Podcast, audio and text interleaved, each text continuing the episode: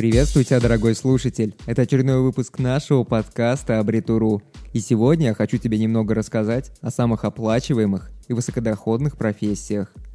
Возможно, что именно сейчас ты находишься в поиске ответа на свои вопросы, а именно на финансовые, денежные вопросы. Тебя явно интересует то, какие профессии сегодня можно назвать самыми оплачиваемыми и высокодоходными. И вот сразу стоит заметить тот факт, что в разное время были наиболее ценными представители определенных профессий. К примеру, с начала 40-х, где-то по 80-е включительно, ценились такие работники, которые были преимущественно заняты ручным трудом. Например, электрики, механики и столеры. А в 90-е особой популярностью стали пользоваться вышибалы, заказные убийцы, вот все такое. Ну а нулевые можно смело назвать порой расцвета экономистов и юристов – Наверное, все это произошло от того, что к тому времени уже все устаканилось, и нужно было все узаконить. И деньги нужно было уже зарабатывать законными методами. И вот именно поэтому возникла большая потребность в подобных специалистах. Но как бы оно то не было, прошлое, оно на то и прошлое, что оно уже давно прошло. Сегодня экономистов на улицах как крыс. Так что следует озвучить более актуальную информацию по самым оплачиваемым профессиям – Итак, где-то начиная с 2016 года тренды оплаты труда и доходности определенных профессий стоят на своем, как самые крепкие столбы. Но как бы оно там ни было, исходя из всего того, что было сказано до этого, можно сделать выводы, что бесконечной стабильности в этой жизни не бывает. Разумеется, если вы не какой-нибудь крупный государственный служащий, хотя я более чем уверен, что и это тоже не вечно. Поэтому стоит делать регулярный анализ рынка труда – это необходимо, чтобы иметь реальную картину и представление о существующих вакансиях.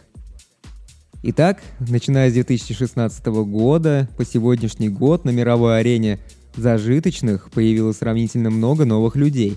Стоит заметить тот факт, что примерно 3 из 5 новых миллионера разбогатели исключительно за счет IT-технологий. Глобализация и автоматизация делают свое дело, и тут мы ничего поделать с этим не можем.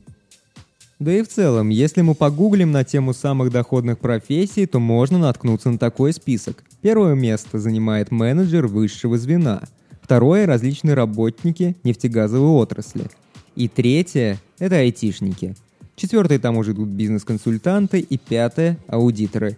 Данный топ я тоже считаю наиболее реалистичным. И вот я тут стараясь, изучая последние тренды, нарвался на забавный факт. Комсомольская правда, очевидно, правду про зарплаты не пишут. Поэтому я даже покажу вам их великолепную цитату. Это статья из 2016 года, но зарплаты все еще далеки от этого уровня. Итак, мой слушатель, внимание, зачитываю эту цитату. А если в коме ехать не готовы, то милости просим водители такси. Они тоже в нашем регионе могут с лихвой заработать где-то 120 тысяч рублей.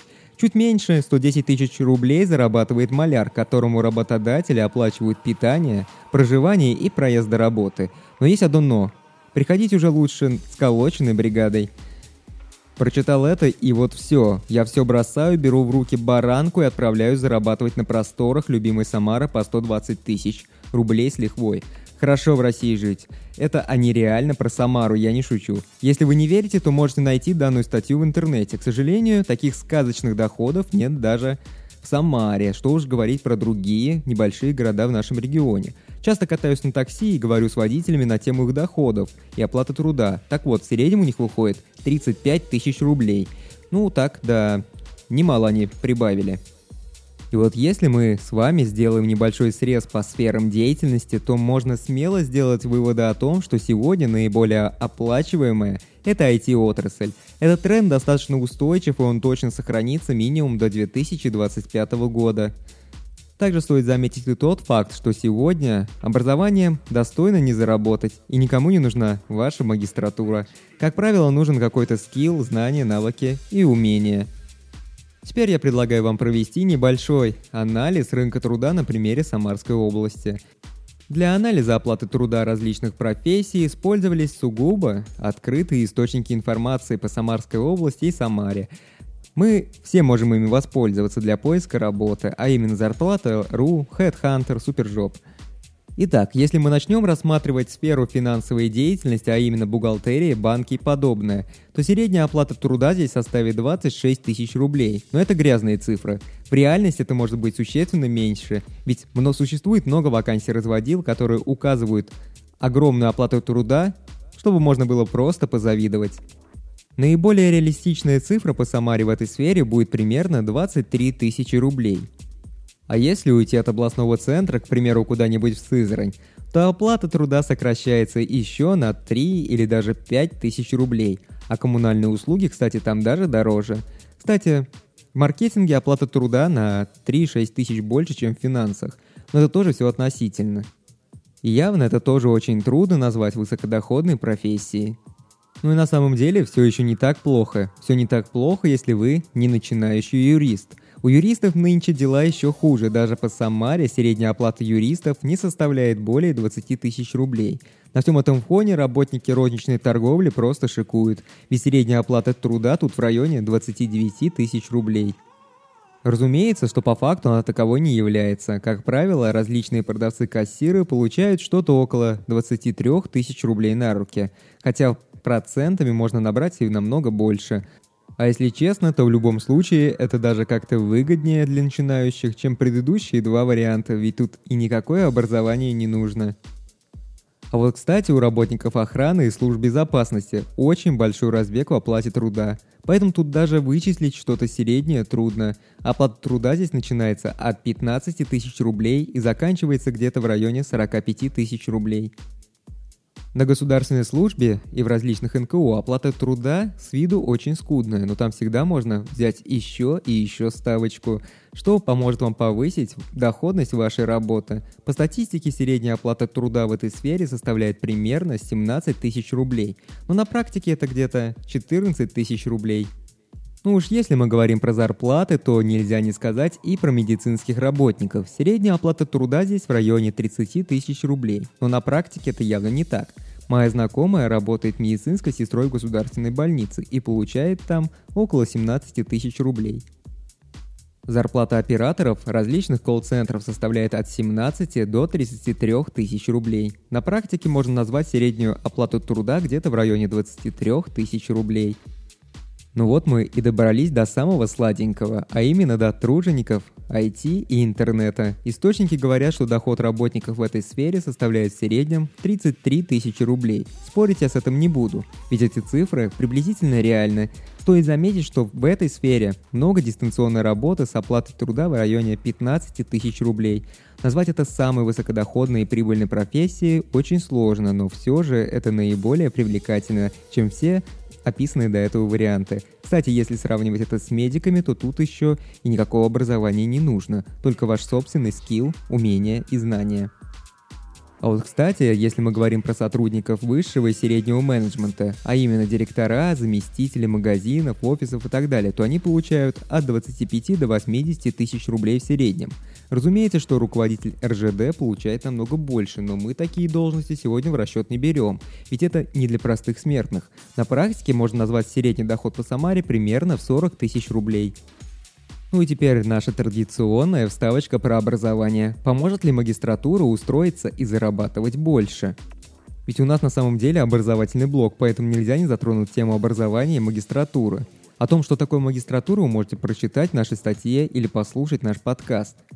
А тут мы просто поговорим о том, как образование поможет или не поможет вам с вашим трудоустройством.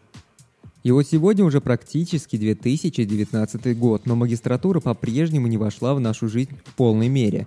На сегодняшний день она вам определенно пригодится, если вы мечтаете распространять знания в каком-нибудь высшем учебном заведении или просто хотите сменить свою основную специальность. Но это уже совсем другая история. А стоит ли заканчивать магистратуру, если смотреть на сегодняшнюю ситуацию на рынке труда?